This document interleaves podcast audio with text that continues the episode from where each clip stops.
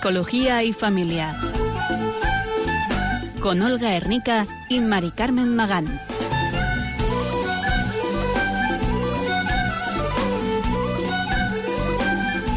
Buenas tardes, queridos oyentes de Radio María. Bienvenidos una tarde más al programa Psicología y Familia, realizado con la colaboración de alumnos y antiguos alumnos del Instituto Pontificio Juan Pablo II para estudios del matrimonio y la familia. Durante la hora que tenemos en esta tarde les acompañaremos Olga Ernica. Buenas tardes, Olga. Buenas tardes, Mari Carmen. Y quien les habla, Mari Carmen Magán. El mes pasado tratamos el tema de la separación y el divorcio y cómo afectaba a las personas implicadas, principalmente a los hijos. En esta tarde vamos a hablar de la importancia de la educación, de algo complementario en la maternidad y en la paternidad. Son dos formas distintas de educar, pero ambas necesarias. Y sobre todo hablaremos de la crisis que actualmente el, el hombre está viviendo como varón y como padre. Para entender bien lo que queremos transmitir en este programa, vamos a empezar haciendo un breve resumen de las diferencias entre hombre y mujer a nivel cognitivo, a nivel sociológico y haremos también una pequeña radiografía de la situación actual. Entonces, empezamos viendo estas diferencias que comentábamos eh, entre el hombre y la mujer, diferencias cognitivas a nivel intelectual, mental, y Olga empieza a comentarnos cuáles son las características del hombre. Bueno, pues el hombre en general está más capacitado para la concentración, mejor capacidad visoespacial y de orientación. En habilidades matemáticas los chicos aprenden más deprisa que las chicas, así como el ajedrez y la composición musical. Hay una relación de la agresividad con la testosterona, con lo cual eh, va a ser siempre, en principio, más alta en los hombres. El, hombre está más centrado en la resolución de problemas y centrados en la meta y estructurado para entender y construir sistemas. Sin embargo, la mujer pues, puede realizar más tareas intelectuales a la vez, simultáneamente. Tiene una mayor capacidad del lenguaje, tiene una mayor asociación, mayor capacidad para asociar ideas y luego está también lo que se llama la intuición femenina. Puede identificar emociones ajenas con más precisión. A veces, pues simplemente con una mujer, con escuchar a, otra persona o con verla, puede hacerse una idea de lo que está pasando por, su cabeza o por su, por su cuerpo en ese instante. Las emociones también afectan más al cerebro femenino, la mujer es mucho más emocional. También la mujer tiene mejor memoria.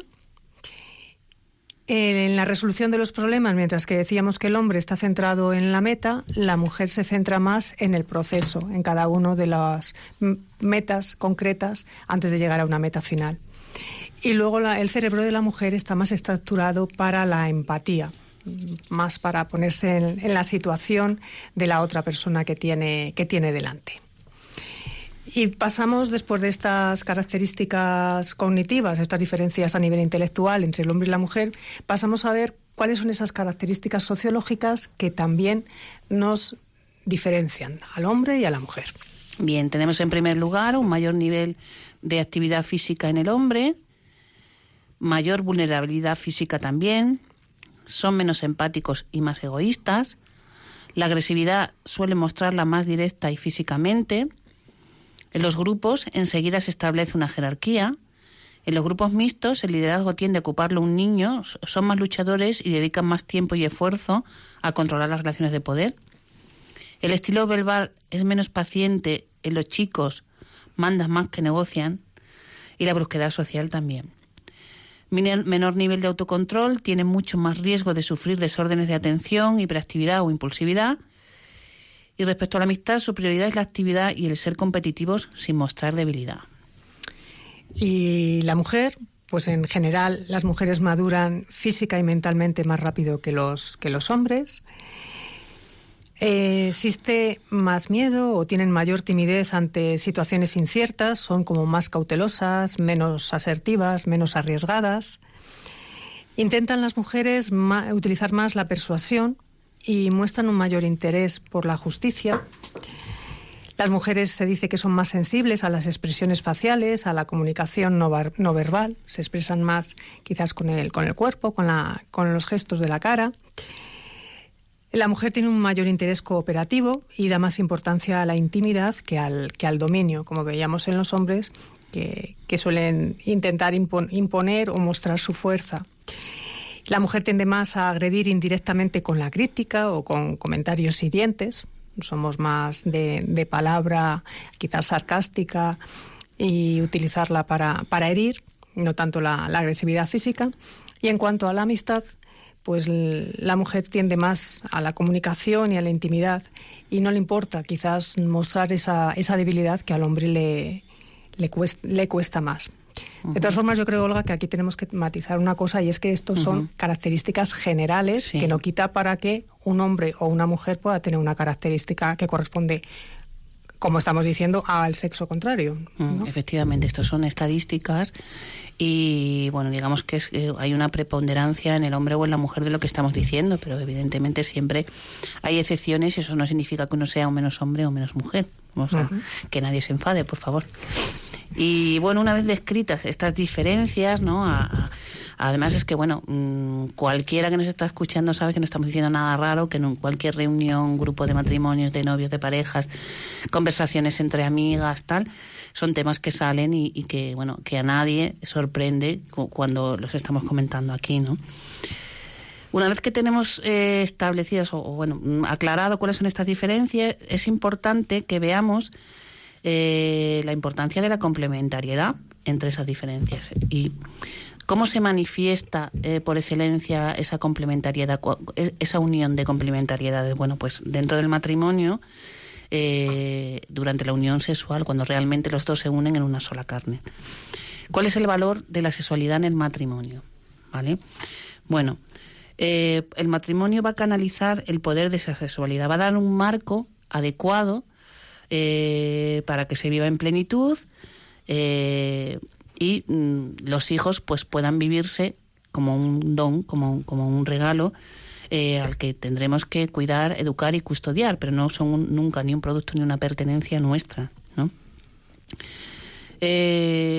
aquí, en ese acto conyugal, que es la máxima expresión de ese amor, fruto de eso eh, es donde mm, nacen o deberían nacer, o sea, o es lo adecuado mm, para, para, el hijo, ¿no? Que, nazcan dentro de el, marco del amor conyugal. Evidentemente hay circunstancias que no podemos controlar y a veces esto se escapa, pero nadie niega que lo más ideal es que nazcan del amor de un hombre y una mujer.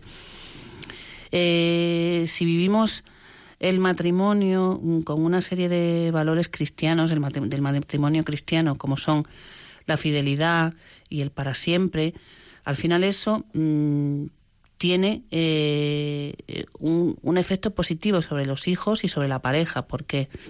Porque la fidelidad sexual o sexo absoluto, eh, al final es mm, bueno para uno mismo porque realmente eh, se siente comprometido eh, con algo y no, le no le hace, o sea, e, es como más dueño de, su cuerpo y de su amor, no, no va picando por ahí otras cosas, dejándose un poco a la merced y a la debilidad de, mm, que pueda sentir en un momento dado. Para el cónyuge, por supuesto, y, y para los hijos, ¿no? Porque, bueno, mm, evidentemente cuando no hay fidelidad y empiezan a aparecer terceras personas, eso, nos guste o no, tiene un efecto en los hijos. Esta complementariedad de, sesos eh, durante el matrimonio va a permitir que al vivir juntos se vayan aportando la riqueza de esas diferencias y realmente así se llegue a la perfección humana. Evidentemente es un camino difícil, eh, no es nada fácil, pero realmente es muy enriquecedor cuando, cuando se consigue. ¿no?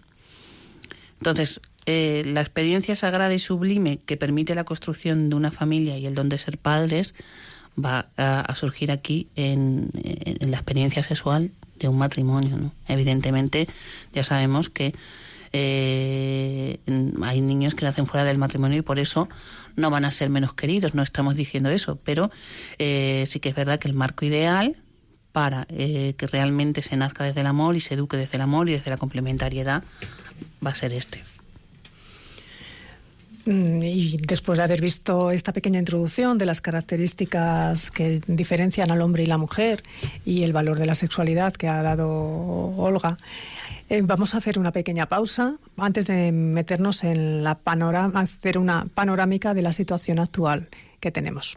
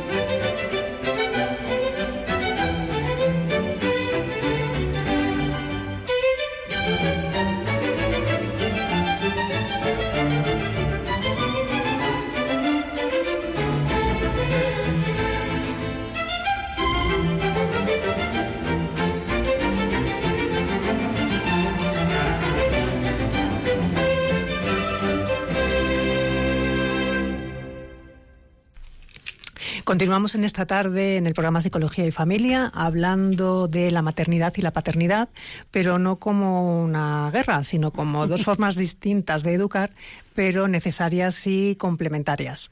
Entonces, hasta ahora hemos estado viendo un poco las diferencias del hombre y la mujer, puesto que eso nos, nos configuran, tanto a nivel cognitivo como sociológico, y vamos a continuar el programa pues haciendo una pequeña panorámica de la situación actual.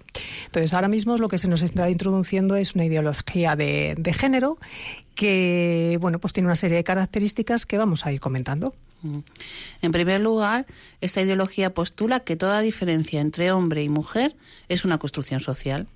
El ser humano nace sexualmente neutro y más tarde, al ser socializado, se convierte en hombre o en mujer.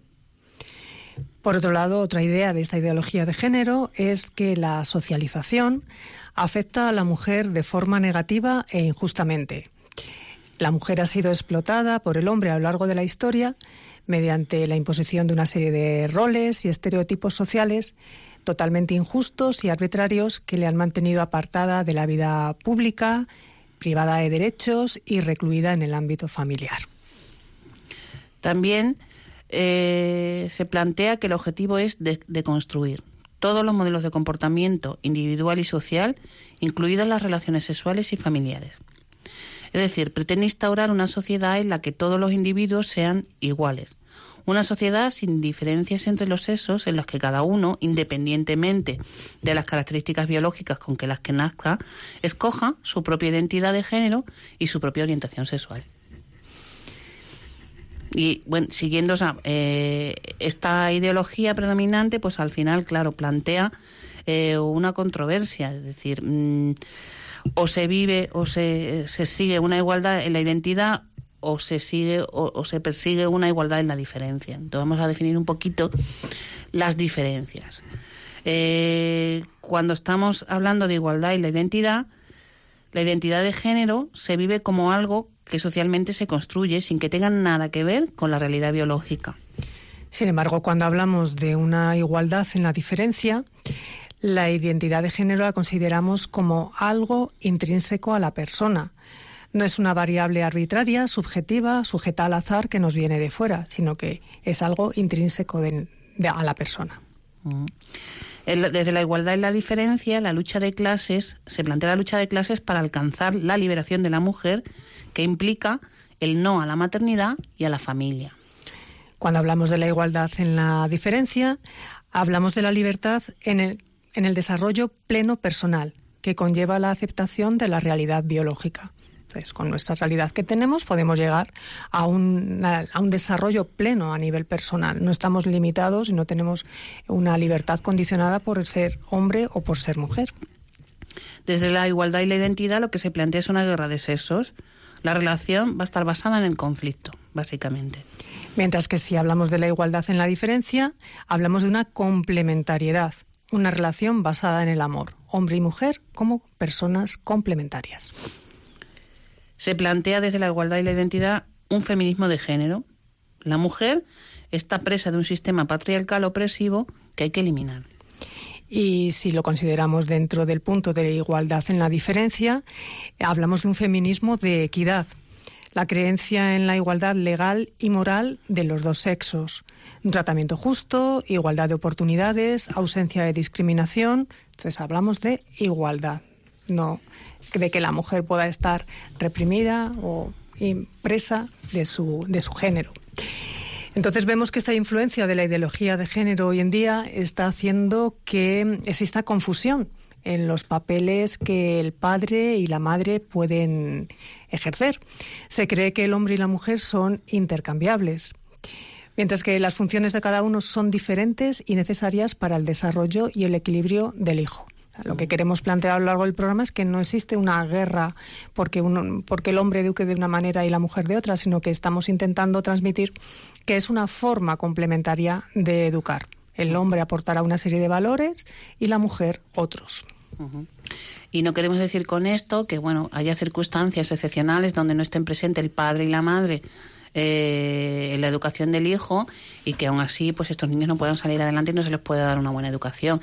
Evidentemente nosotros hablamos siempre de eh, lo que sería el ideal, como bueno en este programa pues como en todos, ¿no? Entonces, teniendo estas cosas en cuenta, vamos a ver un poco el papel de la madre y de la madre en la familia. Cuando el hijo nace, esto supone pues la culminación del proyecto del amor entre el hombre y la mujer, porque el amor se hace vida, se encarna para siempre en una personita, ¿no? que es la que va a venir. Y esta culminación y fructificación van a hacer la familia. El hombre pasa de ser simplemente hombre a ser además padre, y la mujer deja de ser simplemente de ser mujer para ser además madre. Paternidad, maternidad y filiación. Esto va a suponer un cambio radical en sus vidas, porque pasan de ser llamados por su nombre a ser llamados papá y mamá, lo que va a generar pues su va a ser su nueva identidad. Como ya hemos mencionado en algún otro programa, el niño eh, forja en los primeros años la base de su personalidad. Y aquí la actitud de los padres es determinante. Lo, lo, deseado es que al final de la adolescencia posea una personalidad estable, con criterios propios de actuación, sea comprensivo y con un nivel adecuado de autoestima. Y esta compleja tarea va a requerir dedicación tanto del padre como de la madre, puesto que ambos juegan papeles distintos pero complementarios en la educación de los hijos. La madre representa el principio de seguridad. Es quien protege física y efectivamente, nos da lo que necesitamos y nos hace ver de manera especial que el mundo es amigo. Es también la representante del amor incondicional, independientemente de lo que hagamos y de cómo nos comportemos. En la madre vamos a encontrar siempre refugio y afecto. La misión del padre consiste en hacer presente también el principio de la realidad. El padre debe enseñar al hijo que el mundo tiene sus leyes y que los demás tienen sus derechos y su subjetividad, es decir, que no todo está disponible y que no todo se consigue al instante. El padre acerca al hijo a la realidad verdadera, y esto es un estímulo imprescindible para el desarrollo. El padre introduce la libertad para que el hijo se vaya sintiendo independiente y autónomo. Los padres le van a ir dando autonomía. Es importante remarcar que estos roles de padre y de madre no son exclusivos ni excluyentes, sino más bien el punto focal o convergente de las actitudes paternas o maternas. Es decir, no es que el afecto lo de siempre la madre eh, y las reglas las enseñe siempre el padre, ¿no? No queremos decir eso. Tanto el padre como la madre pueden ejercer las funciones del otro, que es lo que estaba comentando ahora mismo Olga. Esto tampoco implica que la madre quiera a los hijos más que el padre o viceversa. Es el mismo amor que se manifiesta en dos modalidades distintas y complementarias. Socialmente estamos asistiendo a un proceso de feminización del hombre y masculinización de la mujer. Caminamos hacia la pérdida de diversidad y esto crea dificultades en, los hijos, puede crear confusión. El afán que tenemos hoy en día por eliminar esas diferencias y dar importancia a las sintonías tiende a eliminar una parte de la realidad.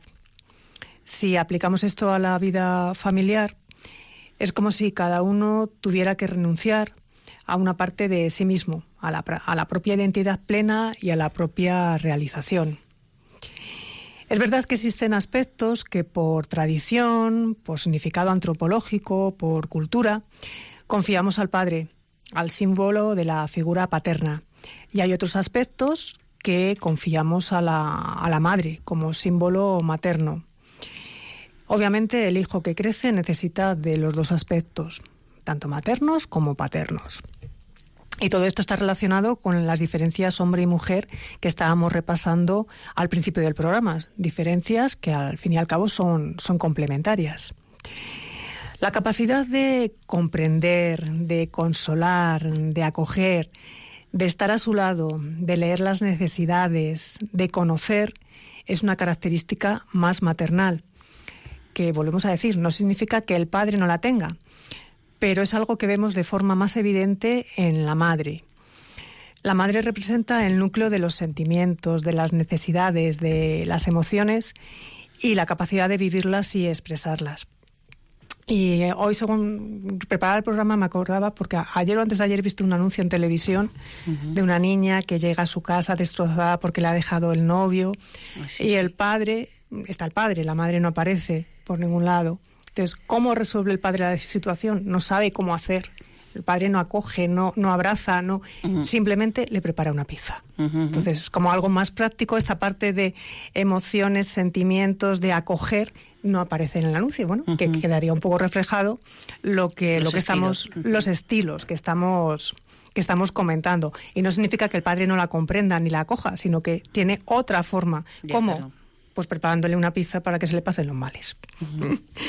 bueno, entre, las características del padre es fundamental la pertenencia. Esto se ve reflejado claramente en la vida civil de algunas sociedades, donde el nombre de la familia es el nombre del, del padre. Es un sentimiento de pertenencia y de unión más fuerte que la naturaleza humana ha reconocido a lo largo de los siglos. En los últimos años, la cultura dominante ha intentado dominar todo esto en el nombre de la nada, exaltando la no pertenencia, la autonomía y el origen individual de cada uno. Son temas que ya hemos hablado en otros programas, este individualismo que poco a poco se nos está colando y que no tenemos necesidad de los demás para, para desarrollarnos y para ser personas.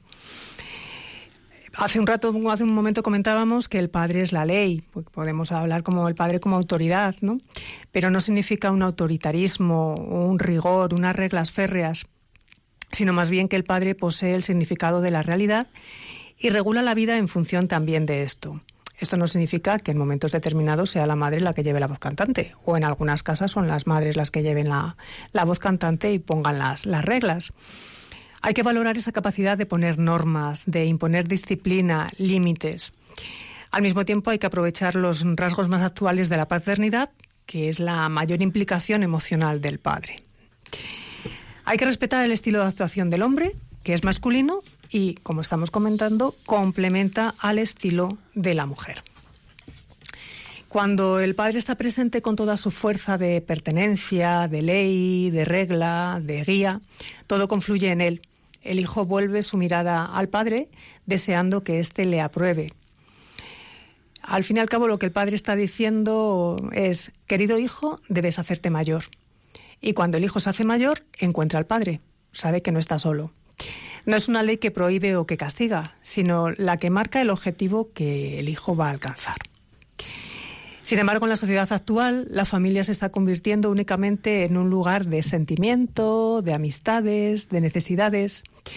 Sobre todo cuando hoy en día a los padres se les oye a algunos decir, es que soy amigo de mis hijos. No, el padre es padre y sus hijos, los hijos tienen sus amigos. Se está perdiendo esos aspectos ligados a la figura del, padre. Y después de haber hecho esta pequeña reflexión sobre el papel del padre y la madre en la familia, volvemos a, escuchar un poco de música y también pues damos paso a los oyentes que quieran participar y que quieran comentarnos o, preguntar algún tema relacionado con lo que estamos hablando. El teléfono para participar en directo es el 91 00 5 94 19. repito, 91 00 5 94 19.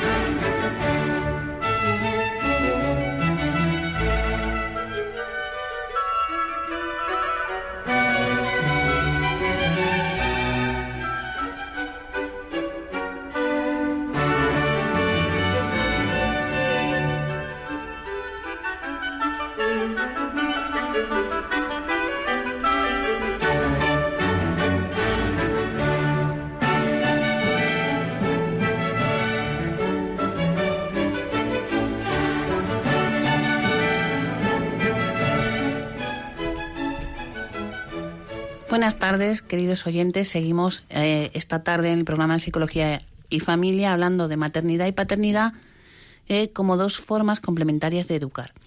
Y tenemos una oyente que quiere comentar con nosotros. Buenas tardes, Pilar de Valladolid. Hola, buenas tardes. ¿Qué tal, Pilar? Quería saludar a, todos los voluntarios de Radio María y daros las gracias por la gran labor que hacéis. Eso es lo primero. Muchísimas gracias, Pilar. Quería hacer un matiz, porque estáis hablando de la ideología de género que hay ahora. Y esto, mm, esto ya viene de atrás de la educación para la ciudadanía que impuso cuando Zapatero, cuando estaba Zapatero en el gobierno. Porque hay familias que estamos sufriendo ya las consecuencias de aquello. Y nada, yo a mis hijos les he hablado mucho en casa y sobre pues barbaridades que ponían en los libros y pero sufrimos las consecuencias ahora, claro, porque los medios pueden más, la televisión, el internet, etcétera, etcétera. Sí, e-, es verdad, Pilar, que esto es historia antigua, esto no es de ahora, evidentemente ahora es como más visible, pero esto se viene eh, orquestando desde hace bastantes años, ¿no? Eh, pues más o menos mm, cuando empezó toda la revolución sexual de 1960 y tal, ahí ya como que se estaban poniendo las bases de, de lo que está pasando hoy en día. Entonces, claro, es verdad que eh, el poder mediático es muy grande y que muchas veces se nos dan o se nos impone como normales y como adecuados, cosas que, bueno, mm, muchas veces ni siquiera se nos permite mm, discrepar porque no es políticamente correcto, ¿no? Pero bueno, mm, tenemos ahí mucha labor, mucha labor educativa por delante, tanto eh, los padres y las madres como todos los agentes que de una u otra manera tenemos algo que ver con la educación de las personas. Sí, así es, sí. Pues muchas gracias. De nada, Pilar, ánimo y, por ello. Y que Dios les bendiga, sí, tratando con mucho amor y rezando mucho y bueno. Por, la ayuda del Señor, por supuesto, que nos mantiene en pie a su Padre y a mí. Desde luego, porque si no, malamente, malamente. Muchas gracias, Pilar. Eh, y continuamos hablando de familia y paternidad y maternidad. Bien. Pues en el ámbito familiar, el hecho de convertirse en padre constituye una experiencia que la mayoría de las personas afrontan en algún momento de su vida. Pero no por ser habitual es intrascendente o menos importante. Hay pocas experiencias a lo largo de la vida de una persona que sean tan significativas e impactantes como a una persona como el nacimiento de sus hijos. Esta situación va a incorporar cambios importantes en la familia, considerada como un sistema social integrado por diversas personas donde cada uno juega un rol y respeta relaciones interdependientes. Cualquier modificación de este sistema impacta sobre cada miembro individualmente y sobre el sistema como tal. Es decir, hay cambios a nivel personal y cambios a nivel familiar. Así, la pareja y la familia, como sistema relacional, tienen que afrontar la incorporación de un nuevo miembro que se va a incorporar a este sistema. Los procesos de cambio y adaptación, las nuevas exigencias que se plantean y la redistribución de papeles y tareas que requiere la llegada de un bebé a una familia son de una magnitud potencialmente considerable para el sistema familiar. Digamos que es eh, el primer momento, eh, bueno, el segundo momento de crisis importante. El primero es cuando empieza la convivencia, donde hay un gran cambio y el cambio eh, más significativo que supone la llegada de los hijos. Cuando los padres aceptan a sus hijos, los enseñan a valorarse, eh, a ser independientes, a afrontar los problemas que surgen en la niñez y la adolescencia, así como a explotar su potencial genéticamente heredado o adquirido por medio del aprendizaje. Es decir, cuando lo aceptan a sus hijos como son. ¿Vale? Existen casos en donde el tener un hijo o una hija provoca un grado extremo de sobreprotección.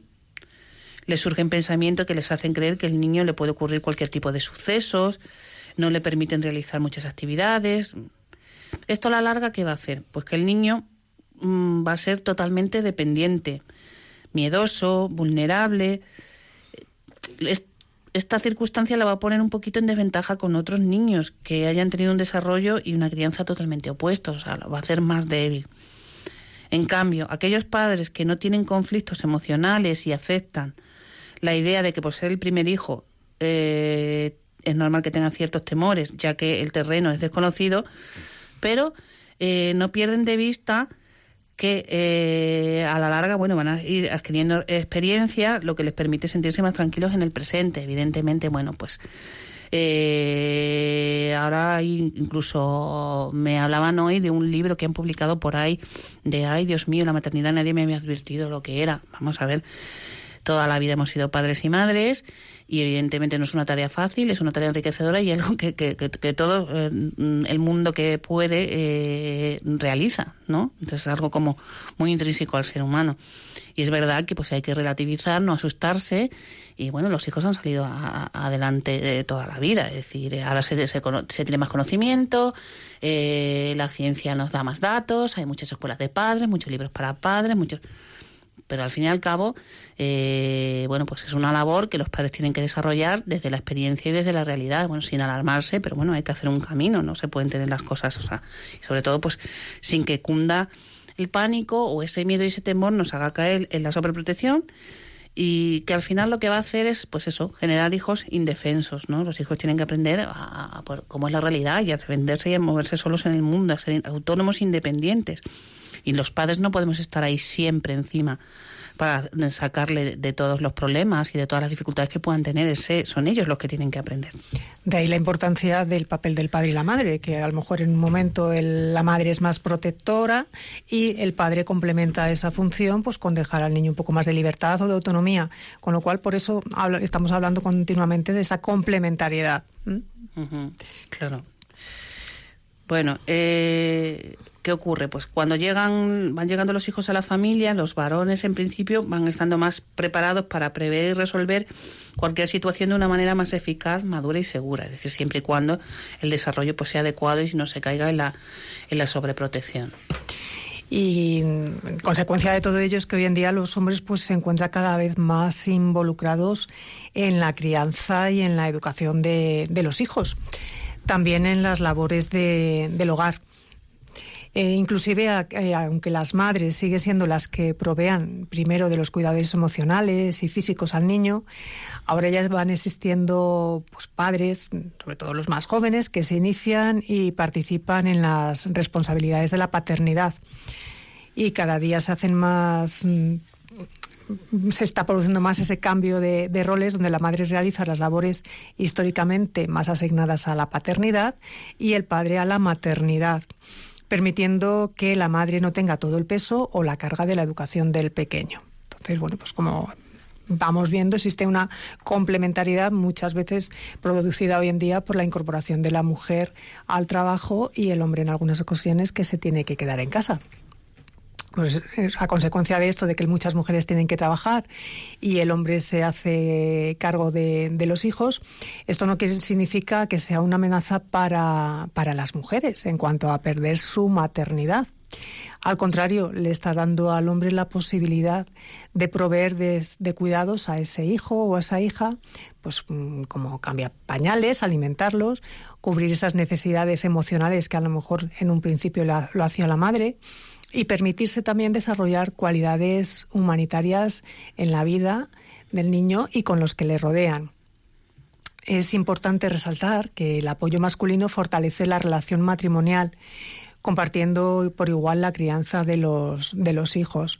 E incluso leyendo algunos textos para preparar el programa, pues hablaban de la importancia de la figura del padre a la hora de establecer una distancia entre la madre eh, y el hijo, porque hay veces que la relación es tan fuerte, obviamente, después de haber estado nueve meses en el vientre, más luego esa relación de, pues de, alimentación, pues que en un momento determinado, pues el, que el padre entre hace que esa distancia eh, se produzca entre la madre y el hijo, que beneficia a la madre y que le quita esa dependencia, por así decirlo volvemos a decir que no es una guerra, sino que es una complementariedad. En el caso de, los hombres, la paternidad constructiva, que podemos denominar, surge a partir de que hoy en día la sociedad les, les exige involucrarse en la crianza y en el trabajo doméstico, y esto rompe con las ideas de que esa responsabilidad solo recaía anteriormente en las mujeres. Pero también se puede dar el caso contrario. En vez de esa paternidad constructiva, también se puede dar situaciones en que hay una paternidad negativa o ausente. Y esta se da porque los hombres se sienten ajenos a los hijos, debido a que en algunos casos pues la mujer los excluye del cuidado de los niños de una manera voluntaria o involuntaria al no compartir ciertas actividades con ellas, pues darles de comer o los cuidados básicos. Una situación que interviene en el modo en que el padre se involucra en la educación y en la crianza del hijo y por lo tanto le da o no la oportunidad de participar en estas eh, actividades de crianza, se da cuando nace el hijo y el padre se siente celoso porque el pequeño acapara toda la atención de la madre. Entonces aquí estaríamos ante una situación de padre ausente por esta situación de celos. El padre se va a mantener alejado del bebé por lo menos durante un cierto tiempo, hasta que se adapta a esta nueva experiencia y se percata o se da cuenta de que él no es un competidor con, con el hijo por el amor de la madre o de la esposa, sino que es una pieza clave en esa estabilidad emocional de la madre y en el óptimo desarrollo del, del pequeño. Pues poco a poco el padre así empezará a ayudar a su pareja, a, la madre, pues en la alimentación, en el cambio de pañales, en actividades recreativas para el niño, que le disminuirán a, a la mujer de los quehaceres del hogar y la hará sentirse apoyada por el, por el marido. Aunque en ocasiones estos celos que el niño le generan al padre suelen ser justificados, porque es verdad que la madre, la esposa, está más tiempo cuidando del pequeño, le dedica todo su tiempo al niño y a veces se olvida de que tiene un esposo que también requiere atención. Esto también se ha hablado en algún programa, ¿no? La necesidad de que el matrimonio tenga su espacio, aparte de ser padres, pues que sigan manteniendo su espacio como esposos como esposos. Y hay, hay casos en los que las mujeres realmente sustituyen al, al esposo por el hijo y abandonan al marido como si no existiera, mandándoles un mensaje directo que dice que sobra en esta relación. Son casos extremos. Sí, sí, sí. Pero, pero a ver los hilos. bueno, el inicio de la paternidad en general es una época turbulenta que poco a poco va llegando la calma y es entonces cuando algunos padres comienzan a aprender nuevas maneras de relacionarse, comunicarse con esta nueva personita, a documentarse sobre su crecimiento, aprenden a jugar, dormirlo, cuidarlo, darle de comer, cantarle, etcétera. Cambian los tonos de voz, llama la atención del bebé. También comienza, comienzan a hacer un plan para el desarrollo de su hijo o hija. Se vuelven más sensibles para entender las necesidades de los hijos, pueden darse tiempo para observar cómo van creciendo y aprendiendo sus hijas o hijas. Es decir, que es un proceso bonito de crecimiento, pero bueno, lleva su tiempo, como todas las cosas importantes en esta vida. Estos cambios en los padres también van a depender de la relación y compromiso con la madre, ¿vale? Y de las creencias que ella tenga respecto a la participación del padre en la creencia de los hijos, o sea, que ella permita más o menos, sobre todo de las hijas.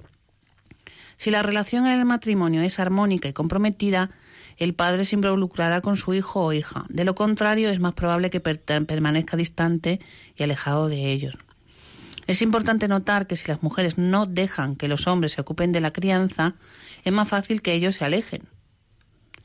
Existen padres que luchan porque les dejen hacerse cargo de sus hijos o hijas, pero eh, hay mujeres mm, cercanas, a lo mejor en la familia, como pueden ser la madre, la suegra, las hermanas, cuñadas, etcétera, que consideran que la crianza es cosa de mujeres. Entonces, a veces pueden haber alianzas entre las mujeres y, de la familia y no dejar al padre eh, contribuir ¿no? a esa educación y realizar actividades mm, que en ocasiones, bueno, pues el padre decide por evitar problemas no discutir y dejarla en sus manos. Otras veces, pues no no lo hace y no tiene no, quiere enfrentarse pero por dentro vive mal o sea porque él sigue teniendo esa necesidad. Y en otras ocasiones pues sí se impone y sigue adelante no hay que tener en cuenta que la cercanía emocional es muy muy importante para los hijos vale el padre no puede ser únicamente el que provee el dinero ni la madre si es el caso no eh, la distancia puede hacer que los hijos no se sientan valorados. Es decir, cuando alguien no es afectivamente cercano, el mensaje que uno recibe es que el, bueno, hay esa distancia eh, presupone que no hay un, interés ¿no? Por, por, la persona, o sea, que no, no lo considera lo suficientemente válido como para hacer el esfuerzo de o, estar a gusto eh, eh, compartiendo o acercándose.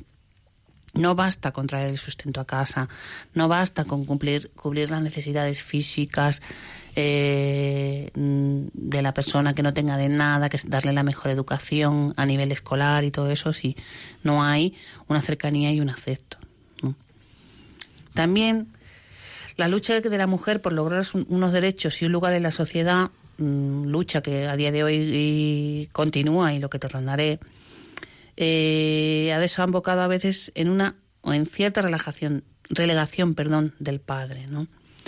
Algunas creen que el hombre es torpe y lo hace mal. Entonces, bueno, mm, simplemente, o sea, no es que sean torpes, pero son, tienen su propio estilo y su propia manera de hacer las cosas, que no es lo mismo que tiene la madre. Entonces, la madre no se fía en algunos casos y no permite que, aunque muchos padres quieran implicarse en las tareas del hogar, mm, pues ellas no lo permitan y cuando lo intentan no saben cómo hacerlo y bueno, digamos que la mujer aquí mm, es... Eh, eh, como hablando de machismo, o sea, muchas veces las mujeres somos más machistas que los hombres, en el sentido de que nos agarramos más al papel tradicional que, ellos, ¿no? Luego les culpamos, pero es verdad que nos cuesta a veces eh, soltar ahí el rol y el poder, ¿no? El hijo o sea, el hijo no quiere un padre perfecto, no, o sea, quiere un padre honesto. Y es importante el padre como modelo de conducta para los hijos, no solo la madre. Un padre con valores, consecuente con lo que piensa, es la mejor escuela que pueda tener un hijo, ¿no? O sea, a lo mejor más torpe, menos torpe en los cuidados diarios.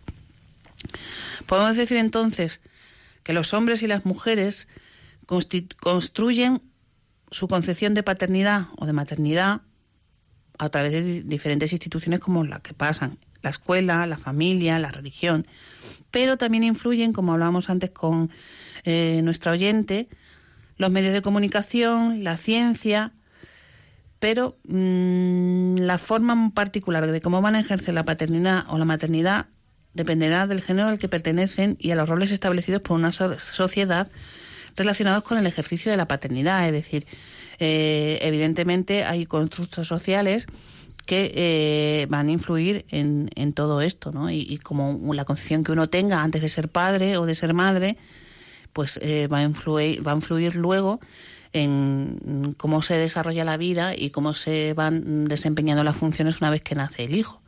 Lo que pasa es que sí es verdad y es bonito ver cómo estas concepciones que uno tiene antes de la maternidad o la paternidad luego van cambiando, ¿no? Cuando se enfrentan a la realidad de la crianza de, del hijo, ¿no? Es bonito ver cómo, bueno, pues eh, una persona se, se abre esa experiencia y es capaz de, dejar atrás pues todos sus, eh, sus preconcepciones, sus, sus, esquemas de la vida para ir eh, adaptándose y, ayudar en el desarrollo y el crecimiento de, de, su hijo, ¿no? Uno sale, sale, es otra forma, pues la verdad es la forma de amar, salir de uno mismo para, para buscar el bien del otro, que bueno, después de la unión de pareja, la relación parental, pues digamos que es eh, bueno pues esa incondicionalidad, esa, incondicionalidad. Gracias, María Carmen. era, era eso. lo que lo que bueno eh, va a ayudar a, a la entrega, ¿no? y vamos a dejar un par de minutos por si acaso alguien más eh, se anima a llamar. Así que nada, volvemos a dar el teléfono por si acaso alguien quiere en estos minutos finales hacer alguna aportación. Es el 91 005 94 19.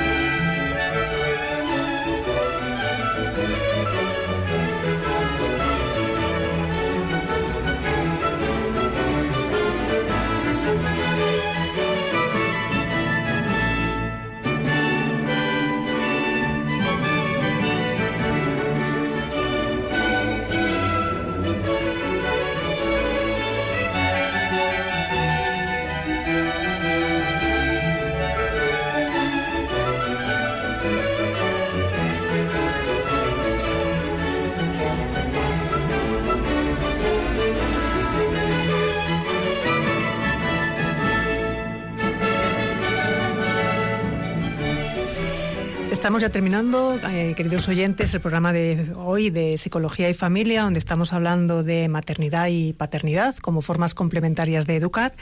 Y tenemos una nueva oyente eh, que nos quiere hacer alguna consulta. Buenas tardes, Victoria.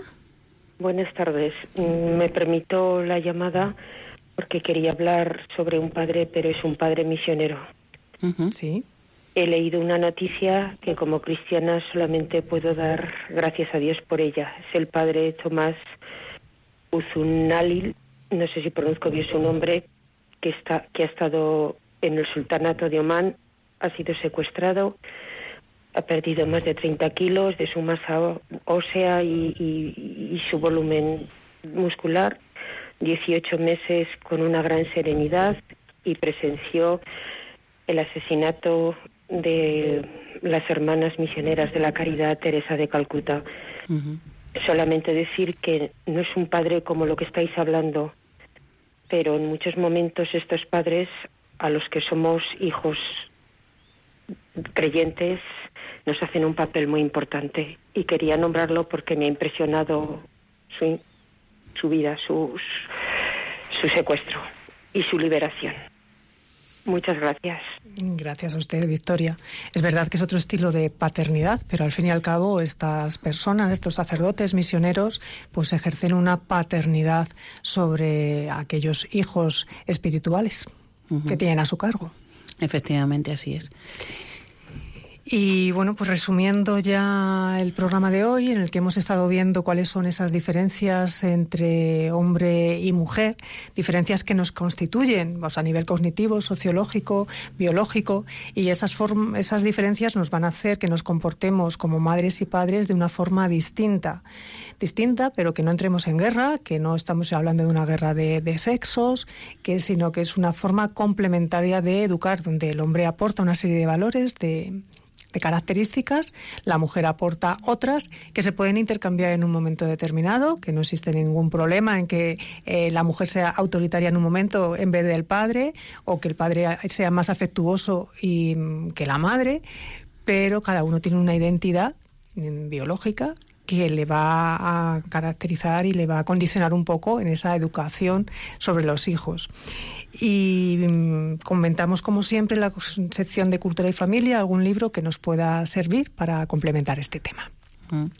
En primer lugar, tenemos Padres e Hijos, la relación que nos constituye, de Vittoria Maioli Sanese, que bueno, mm, es un libro que nos hace reflexionar eh, con cuestiones educativas y los problemas típicos en determinados momentos del desarrollo del niño, la importancia de el padre y de la madre en, eh, en el apoyo y en la resolución de estos conflictos.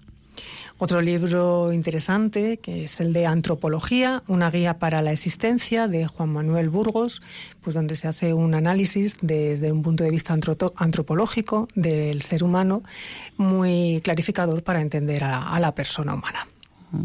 Luego hay un libro novedoso que se llama El Eclipse del Padre de Paul Joseph Cordes, donde se analiza un poco cómo eh, todos los cambios sociales que estamos viviendo eh, y de los que hemos hablado esta tarde y algunos más, eh, bueno, van abocando en muchas ocasiones a que la figura del padre como tal vaya desapareciendo, o se vaya diluyendo. Y en esa misma línea recomendamos otro libro que es Padres destronados, la importancia de la paternidad, de, María Calvo. Es una mujer que defiende en algún momento la, educación diferenciada y sobre todo pues intenta retomar la importancia de la figura del padre que hemos visto en el programa de hoy que, que a veces se está diluyendo y perdiendo. Y ya hemos llegado al final de este programa, pues les invitamos a que continúen escuchando Radio María y que a nosotras nos escuchen dentro de un mes aproximadamente. Se despide quien les habla, Mari Carmen Magán, buenas tardes. Y Olga Garnica, buenas tardes, queridos oyentes.